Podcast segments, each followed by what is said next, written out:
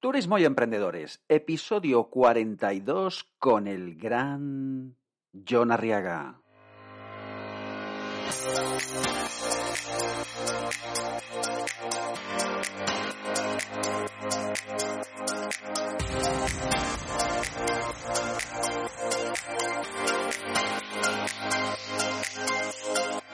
Muy muy buenas y bienvenido a este episodio 42 de Turismo y Emprendedores. Soy Álvaro Alcántara.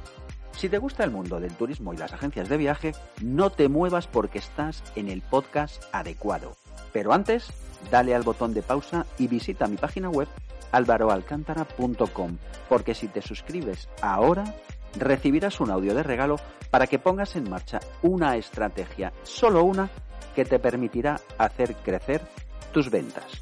Además, recibirás semanalmente más contenido exclusivo para impulsar tu negocio día a día. En esta ocasión, charlamos con John Arriaga, presidente de DIR Gestión, el mayor grupo de gestión actualmente en España. John se dedicó a perseguir su pasión y aparcó su puesto de profesor en la universidad hace muchos años para dedicarse al mundo del turismo y las agencias de viaje. Es un tipo cercano, sincero, humilde y que siempre ha tenido las ideas muy muy claras. En este episodio nos habla de su historia de vida y de su visión del mundo de los viajes y el turismo. Sin más dilación, te presento a John Arriaga, presidente de DID Gestión. Hoy tenemos en Turismo y Emprendedores a uno de los grandes del turismo, pero grande por dentro y por fuera. Él es vicepresidente de UNAF, es miembro de la Mesa del Turismo y además es presidente de DID Gestión. Estamos hablando de John Arriaga. Egunon, John, ¿cómo estás? Eh, bueno, bien, y además peso más de 100 kilos. Pero no se te nota, ¿eh? No, lo llevo como Dios. Eres grande, entonces lo tienes como repartido. Bueno, ahí va, ahí va por el cuerpo. Muy bien, John. Oye, eh, yo creo que, mira, de la gente que conozco de turismo, yo creo que eres uno de los tipos que, que más ha hecho del turismo y que menos se le nota. Porque eres, con todo el mundo que hablo siempre dice que eres muy cercano, que eres muy honesto, que, que eres un tío transparente. Eh, pero a mí me interesa mucho tu parte más cercana, porque yo te conozco también de viajes y demás, y tu parte profesional es fantástica, pero luego cuando te conoce la gente de cerca, eres un tío maravilloso. Entonces, a mí me gustaría que la gente te conociera también en esa faceta. De engordar 10 kilos, ¿se recuerdo? Oye, yo y me gustaría que contaras un poco cómo empezaste en esto del turismo, o sea, cómo fueron tus inicios. Pues mira, el turismo ha empezado conmigo mmm, de casualidad, como muchas veces, ¿no? De entrada te puedo decir que, que yo soy ingeniero electrónico, fíjate. Estudié ingeniería, pues porque tocaba y, y, además no solamente ingeniero electrónico, sino que cuando terminé de estudiar preparé posiciones y soy profesor de universidad, numerario, con gran experiencia. Estuve un tiempo eh, y en ese tiempo pues hubo un mundo del turismo que me, me gustaba, me gustaba este campo. Eh, hice una reflexión, dije, bueno, a mí me encanta viajar y para viajar tengo dos opciones, o hacerme hipermillonario o ser ocurrente. Decidí por lo ocurrente. Y dije, bueno, por lo más cercano, trabajar en turismo. Y entonces me puse con una agencia de viajes a colaborar en un segundo piso y bueno, de ahí luego ya estudié, saqué la, el título de turismo y me metí en, en esta embarcada, así, así. Así como es ahora. Así como es. ¿Y las empresas, las primeras empresas donde estuviste, cuáles, cuáles fueron? Bueno, a ver, la primera agencia que, que trabajé yo era Viajes Tugarramurdi, una agencia de San Sebastián. La agencia, como te digo, se estaba en un segundo piso, pero vendíamos, desde un principio teníamos claro que, siempre lo he tenido claro, ¿eh? que el turismo es un gran negocio siempre que sepamos definirlo hacia dónde vamos. Uh -huh. y, y, en ese momento ya definimos que esta agencia iba a vivir solamente dos mercados. El mercado de novios y el mercado de la nieve, la que son antagonistas. Para la nieve fuimos a Francia, contratamos una estación de esquí en exclusiva para nosotros, la estación de Busarride, y empezamos a vender, a vender nieve, pero como churros. Era el momento que la nieve se vendía fácil, ¿eh? no es como ahora. Pues había autobuses, pues cada fin de semana sacábamos una media de 20, 30 autocares, como churros. Y el tema de lo de viaje de novios, pues es lo mismo. Elegí un tour operador que en ese momento era el, el tour operador más, más fuerte que había y decidimos montar viajes, pero de, alta calidad. Entonces conseguimos también que esa agencia de viajes fuese la empresa que más le vendía ese tour operador. Un operador suizo y no doy el nombre, hace Eh, entonces, fue estas dos ideas, tener una idea clara, arranqué con esto, el resto de gente, cuando una gente me pedía un viaje a costa y tal, le mandaba a la competencia, decía, mira, vete a viajes de Roski, que está cerca, o viajes a, Alcon no existía aún, a, agencias que estaban por ahí, y ya está. Desde ahí me ficharon en un Fitur a una hora que es imposible y no se debe salir a la calle, que es a las 4 de la mañana, estando en plena feria y bueno, de mambo, me vino alguien y me dijo, no tienes huevos para meterte en un proyecto llamado Alcom, y dijo, no tengo que. A mí, yo y A mí me lo vas a decir. A mí me vas a contar tú tu vida, que no puedo. Y me metí en, esa, en esta guerra. Me metí en, me metí en la historia de, de Alcom. Eh, me metieron ya de director de la zona norte y en un año hice cinco, montamos 54 oficinas. Estuve allá, pasado un tiempo, tres años, pues ya eh, el tema iba muy bien, ya me mandaron que tenía que ir a, vivir a Madrid y yo le tengo muchísimo cariño a Madrid y voy a menudo, como lo sabes, mm. pero a mí quitarme la más para vivir me cuesta un poco. Claro. O sea, el salitre. Y entonces nada, renuncié, renuncié a la plaza y al día siguiente me ficharon, al día siguiente, ¿eh? yo no he estado nunca en el paro, una, una cosa rarísima y al día siguiente me ficharon por el Eroski. Estuve allá en, en dirección. También le puse como condición, porque la dirección de Eroski está en Bilbao y la condición era que yo iba a estar en dirección, pero yo ubicado en Donosti. Me la aceptaron. Y estuve un tiempo allá. Después de esto ya fue, monté una mayorista de nieve, eh, que volví un poco al tema. Y, y, ya me llamaron para un grupo de gestión que existía, que era Viajes Sercom, en Pamplona. Entonces entré allá para montar un tour operador, porque, bueno, Eroski, Eroski salí, no, es una gente fantástica, pero Eroski te exigía ser cooperativista y, nunca me ha gustado estar atado a cosas de este estilo, ¿no? Y he pedido experiencia como funcionario, ¿qué coño hago yo de...? Claro. o sea, no, no, no tenía lógica. Y por eso salí de ahí. Estuve en Sercon, Sercon de estar el director de un tour operador pasé a los tres meses a ser el director general pero eh, coincidió con una situación, uh, había mucho, una situación económica muy dura y, tuve un problema con ellos porque presentaron un concurso de acreedores y no me habían avisado hasta la víspera. Entonces, eh, y monté de gestión, fíjate, esta en Oye, ¿y cómo, cómo te surgió la idea de Dirgestión? O sea, ¿viste ahí un hueco? ¿Pensaste que había una necesidad? ¿Cómo surgió aquello? A ver, yo como te he comentado hace un momento, vengo, he conocido el mundo vertical, ¿no? he conocido Alcon, he conocido Eroski, que es cuasi vertical, ese campo, ¿no? Eh, y luego con Sercon, gracias a ellos, conocí el mundo de la agencia independiente. Me di cuenta o llegué a la conclusión de que el futuro del turismo, y lo digo así de claro, está en el mundo independiente, no está en el vertical. Eh, ¿Por qué? Por muchas razones, ¿no? Porque la gente de viajes independiente, la agencia suya son agencias normalmente pequeñas, pequeñas y medianas, de 6, 8 trabajadores máximo. Entonces, eh, la agencia de ellos, la dedicación es absoluta, hay un 24-7 por, por parte de ellos. Entonces decía, bueno, esta gente, eh, el futuro está, va por ahí, está cambiando la situación. Antes teníamos que depender de las verticales porque una independiente no tenía capacidad, por ejemplo, para no tenía económicas, no podía contratar con, con respectivos de otros países y tal, pero Internet ha cambiado todo eso, cambiado todo este tema.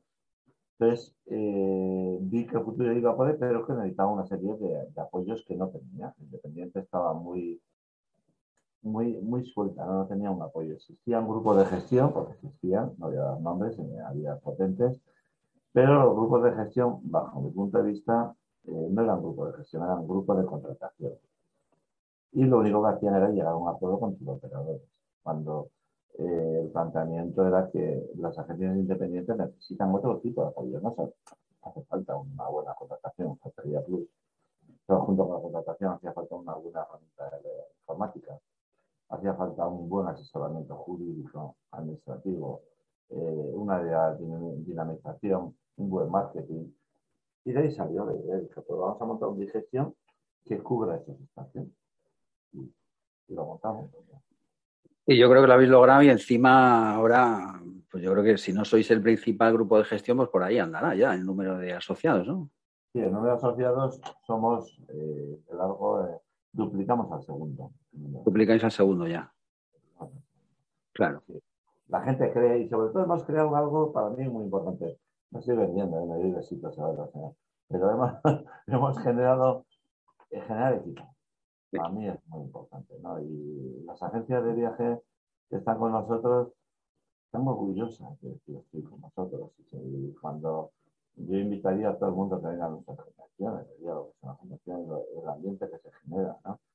No puedo invitar a todo el mundo porque sin invitar solamente con nosotros llevamos mil, o sea que mm. imagínate lo que es, pero, pero ese es el concepto, ¿no? que se sienten amparados, a la vez se sienten apoyados, ¿no? Que son las dos cosas.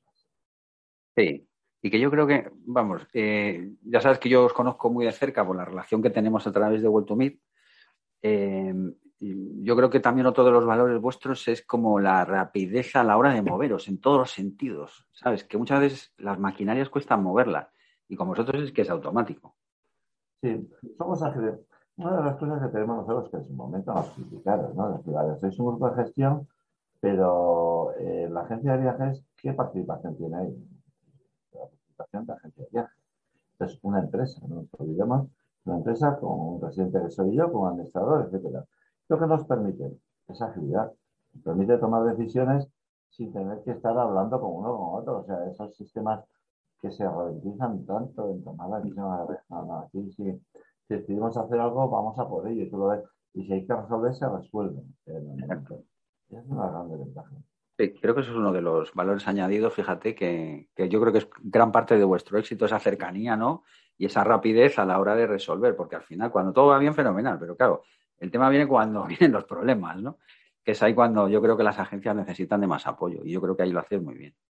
Y el buen contacto con la gente, mira, tenemos la suerte de que nos llevamos mal con muy poquita gente, por no tener a nadie, ¿no? Mm. Entonces, eh, tampoco nos aprovechamos de la gente. Si un día a ti en tu trabajo te pido ayuda que te pido, ya sabes, hay un problema, porque realmente hay un problema. No, te, no te llamo por una bobada. ¿eh? bobada la resuelvo yo, le mando a otros. O sea, nosotros tenemos para nuestras agencias un teléfono de emergencia 24-7 que pues, este fin de semana, fijaros dónde estamos, este fin de semana lo llevo yo. sí, además, no lo lleva un becario, ¿no? Lo, lo llevas tú. Ah, no, lo llevo yo. Eh, nos repartimos. Entonces, ahí al, cada fin de semana, sobre todo ahora que estamos en plena temporada, pueden caer una medida de 20 llamadas de las 20, 18 sobre nosotros. No, no llamamos a proveedor más que aquellas que no tenemos que Mm. Es, un poco, es un poco la gran diferencia, pero tenemos capacidad de resolver al punto de decir, pues, si hay un problema de, imagínate, un hotelero, que no sé, que no lo admite, no sé qué, bueno, hablar de llamas hotel, hazlo y al lunes tomando todo, ¿no? Si hay una estancia mayor eh, de, una serie de días. Si tienes problemas, tómate, tarjeta Resuelves, el cliente está a gusto y el lunes ya resolvemos, ¿no? Claro. Claro. Bueno, oye, John, ahora que ya, yo creo que estamos ya, o ya, yo creo que ya hemos salido un poco de todo el rollo este de la pandemia, ya parece que nos hemos olvidado, eh, hay alegría, se ve, se ve otra, otra alegría. Vamos todos ya sin mascarillas y demás, ¿no? Antes, antes de, conectarnos he estado viendo alguna entrevista contigo, incluso alguna eh, hecha justo cuando acabó la pandemia, ¿no? Y hablabas de, cómo había cambiado el turismo. Yo creo que los, cuando hiciste esa entrevista la, veías con los ojos o veías un poco con los ojos de haberlo pasado en ese momento, o sea, que acabamos de salir. Pero ahora que ya nos estamos levantando, ¿cómo lo ves? O sea, ¿qué, qué ha cambiado realmente con todo esto de la pandemia digamos, de, forma estructural, si lo hay o no, o seguimos igual. ¿Tú cómo lo ves? No, ha cambiado, ha cambiado mucho y se veía un poco, y cuando lo comenté entonces decía, lo que ha cambiado y lo que va a cambiar, que aún no hemos tocado el techo, va a cambiar mucho. hay un planteamiento eh, diferente. La pandemia nos ha hecho ¿no? a las agencias y al público ver un antes y un después de esto. ¿no? No es casualidad, dentro, antes comentábamos verticales, de todas que había en estas fusiones que se están dando. No es casualidad. Hay un cambio de estructura. No es casualidad que han decidido no abrir ellos, por ejemplo, agentes por su cuenta, sino trabajar cada vez más con aquello que yo decía, y hoy, eh, a ver, cualquier otro, ¿no? Que el futuro está independiente, llegar a acuerdos con independientes. Nosotros mismos hace poquito, hace unos días, hoy llegamos a acuerdo, ¿no? Habéis comprado una serie de, de o lo que sea, la forma que sea. Entonces, haya cambiado esto, pero eh, la agencia eh, independiente también se ha dado cuenta de que, de que hasta ahora ha estado eh, cambiando cromos, estaba vendiendo a márgenes ridículos. Y jugaba, o sea, tenía un cliente y te decía, quiero ir a tal sitio, y lo primero que sacaba la hoja y te decía, me tengo esta oferta. No tengo este viaje, tengo esta oferta. Se ha dado cuenta al jamón de este tiempo que dice, hoy, llevo trabajando un montón de años y ahora que me viene un palo como, como este nos ha venido dos años, pero si no tengo fondo de armario, no tengo gas. Estoy viviendo al día. Entonces, se replantea, tengo que generar esto, tengo que planteármelo cómo hacer. Y a la vez se plantea eh, otros campos de actuación de la agencia. Pero es que el cliente también, el cliente eh, ha aprendido la lección, de decir, oye, todas estas cancelaciones que ha habido con mucha venta online, no online, dentro del mundo online hay mucho campo, nosotros tenemos muchas agencias online Dentro de online me refiero a aquellas que tienen su sede en Irlanda, en, Asia, en, la República de Tegucigalpa, me da igual, ¿no? O sea, que no hay forma de contactar con ellos, se han encontrado con el culo a ley de IVA. Pues al final, igual pago 10 euros más, pero tengo la seguridad de una agente de viaje. Mm. Y todo ha cambiado, pero repito, va a seguir cambiando. ¿Cuál es el problema nuestro? El nuestro de agente de viajes que tenemos que saber aprender la lección y no volver a caer en los errores, que es lo que por desgracia estoy viendo que mucha gente está volviendo a caer. En el error del descuento, en el error de estas llamadas que te digo, por ejemplo, el mundo hotelero es un mundo que, te indica muy bien hacia dónde va el mundo turismo, ¿no? sobre todo estos años. Y te voy a llamar a gente de viajes, ay, es que este cliente eh, no va a poder ir porque, porque de repente le han llamado para un tribunal, ya, ya. Que tiene reserva así ¿Qué va a hacer? Coger una no reembolsable. Sí. ¿Qué coño estás haciendo? ¿Cuánto estás ahorrando al cliente? Y por contra, ¿qué putada te le estás realizando ahora mismo? Ese chip tenemos que hacerlo. Aplicar un seguro. Todos los viajes tengo un seguro. Estás hablando de 5 o de 7 euros. O sea, y al cliente, eh, cuando tú le explicas, eh, y además el cliente en estos momentos está dispuesto a escuchar esas cosas, yo te voy a cobrar 10 euros más que una reserva normal te voy a dar reembolsable. De tal forma que si te pasa algo, hasta 48, 72 horas antes la puedes cancelar sin coste. No es que te voy a dar un seguro, pues si te pasa cualquier cosa y te está costando 5 euros esta mierda. Y el cliente entra, te entra y encima dice, tengo delante mío un profesional. Claro. Ahí van un poco los cambios. ¿no? Y por ahí tienen Claro, las diferencias. más aspectos. Y de tu operador ya no hablo, ya ves el cambio que viene en el mundo del operador. Ahora de repente están saliendo tus operadores de larga distancia, pero como churros. Pues sabes que esto no va a funcionar, no es así. en el caso de va a limitar, se va a limitar a unos poquitos y a la venta directa de la gente de la Claro. O sea que de alguna manera yo creo que hemos vuelto a poner en valor la rentabilidad, cosa que antes yo creo que eh, la gente iba un poco como a volumen y esto nos hemos dado cuenta que es pan de hoy hambre para mañana y darle un valor añadido al, cliente final, ¿no? Quiero decir, que no ser, como decías tú antes, despachadores y tal, sino que, bueno, estamos aquí para algo, para asesorar, para dar tarifas que son, oye, más flexibles, meterle un seguro, que todo eso es al final lo que nos diferencia, ¿no? Clarísimamente. es que además tenemos un momento idóneo para aprovechar. Como he dicho, hay una predisposición enorme por parte del cliente a admitir estos cambios. Mm. Vamos a ver. Este año se está vendiendo la tira, ¿no? El hotelero eh, yo hace poco una reunión que tenía dentro de la mesa de turismo, hablaba con el presidente de la Asociación de Hoteleros y me decían, estamos subiendo los costes en torno a un 20%. Y no se está repercutiendo negativamente en cuanto a baja. Todo contrario, está vendiendo. Este año eh, la gente que está saliendo dice, yo quiero salir, no está mirando tanto, tanto el precio. Lógicamente miras el precio, pero no es tanto. Es un momento idóneo de decir, bueno, tú quieres salir, quieres, quieres salir con garantía. Yo te ofrezco esa garantía. Yo, agente de viaje. Agente de viaje de barrio, agente de viaje ciudad, que sea, ¿no? El que está cerca de ti, porque ante, ante cualquier problema, pues estoy aquí, ¿no? Te comentaba dentro de llamadas que ha habido, las dos hay una, un cliente que está ahora mismo, aún está, lo tenemos yo en, en París a todo el señor, esto resolverlo antes de comer. Le he prometido que no voy a comer si no lo resuelvo, o sea que... Vale. Pues el agente de viaje me está llamando y el cliente le llama a la gente. O sea, tiene, en caso contrario, ¿qué le hubiese pasado a la gente? Bueno, al cliente final. Se quedó tirado, ¿qué coño hago ya? en París y sí, lo mismo le cuesta comprarse otro billete, o sea, el doble de lo que pagó. Muchísimo, una mala hostia, te quita las, las ganas del viaje, se te da la mierda todo. Mm. Sí, o sea que si de algo también nos ha valido esta pandemia es un poco también poner en valor el, el valor de las agencias de viaje, ¿no? Esa, es así. Sí, sí, y muchísimo, ¿eh? Hay mucha gente que dice, no, la agencia de viaje está muerta No, no, que va. Está mucho más viva que nunca. Sí, creo que ahora más que nunca. Más viva que nunca. Sí, efectivamente. Oye, John, como sé que tienes luego a la una alguna cosa y son menos diez, hay dos preguntas que le hago a todo el mundo, que normalmente se las anticipo, pero como tú eres muy de improvisar, no te he avisado, ¿vale? Entonces, una de ellas es que me digas un rincón tuyo favorito. Y puede ser un restaurante, una ciudad, un país, lo que quiera. O sea, si dijeras, mira, cuando salga de aquí me teletransporto, ¿a dónde? ¿Dónde te irías? Ahora mismo lo tengo claro, a Nepal. A Nepal.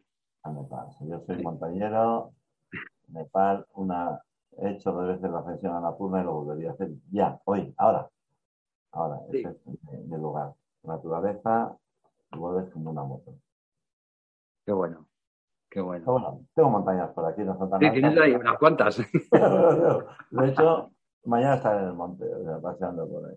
Sí, pues todo el mundo de ir al monte los fines de semana y demás, ¿no? Sí, me gusta mucho la, la naturaleza y, y vengo aprovecho, entre semana me toca ir de serio por la vida, pero antes te comentaba antes de empezar la entrevista, decía, hoy me he venido en bicicleta y no me pongo de pie porque me veo los pantalones cortos. A no vacilar de piernas, ¿no? Eso es, más se las hago bonitas. Claro que sí. Oye, y la segunda pregunta que le hago a todo el mundo es, eh, ¿a quién recomendarías para este podcast? O sea, ¿a quién me, me recomendarías tú hacer una entrevista? ¿Alguien que tú conozcas del sector? que puedas decir, oye, que te va a llamar Álvaro. mucha gente. Hay, hay gente que es realmente válida y hay gente que tiene proyectos que son muy bonitos. Mira, hay un proyecto que está por ahí trabajándose. Si conoces a Miguel Osuna, que fue director de Sí, sí, conozco a Miguel, sí. De la época de Halcón. Muy interesante para mm. hablar y además a nivel personal es una maravilla de persona. Y creo que es una persona que, que lo merece. Eh, vale. Una persona que muy interesante también José Luis. José Luis es el, presidente de UNAP. Este señor es un señor que tiene 60 y, 60 y bastante, es un luchador nato y se conoce un poco el mundo. O sea, por suerte en nuestro sector hay mucha gente muy interesante. Y otro gran tipo para hablar, que me encanta, Emilio, el, presidente de Panavisión. El mm. señor es oro en paño y hay que cogerlo antes de que se retire, porque es una maravilla. Bueno, pues como me has nombrado a Miguel el primero, pues luego le pones un mensajito, oye, que te va a llamar Álvaro y tal. ¿eh? Te lo digo, de mi cuenta. Muy bien. Pues mira, ya llevamos casi 40 minutos, que súper agradables contigo. Y yo la verdad que solo darte las gracias, porque no sé si conozco un tipo más cercano que tú en este sector, yo creo que no. Que de verdad que es como para, como para abrazarte dos veces, porque a ti te tengo que abrazar en dos veces, pues si no, no llego, pero pero bueno, en lugar de eso, nos vamos un video juntos. La próxima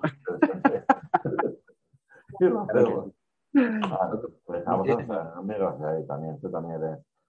Cuando te conocí, además, sabes, no voy a contar cómo te conocimos. No, no, déjalo. Lo dejamos ahí, pero vale la pena. Claro que sí. Vale la pena. Pues cada vez que tengáis un proyecto nuevo, saquéis, yo que sé, una nueva herramienta, eh, cambiéis alguna cosa y quieras venir aquí a Turismo y Emprendedores a contarlo a las agencias, porque todo lo que nos escuchan son agentes de viaje, pues oye, que aquí ya sabes dónde tienes tu casa porque tienes mi teléfono, o sea que bienvenidos. Y, y por cierto, enhorabuena ¿eh? por el concepto y por la idea, pues, me parece fantástica. Yo cuando me enteré dije, muy buena, muy buena. No sé de dónde coño sacas el tiempo, pero bueno, aparte de eso. Pues mira, los sábados por la mañana, al final. vale, vale. Oye, que te mando un abrazo enorme, John. Igualmente. Pásalo bien y no, dejes a ese hombre ahí tirado, hombre, llámale al no, llamo ahora mismo. Dormirá, palabra. Gracias. Bueno, Hasta ahora.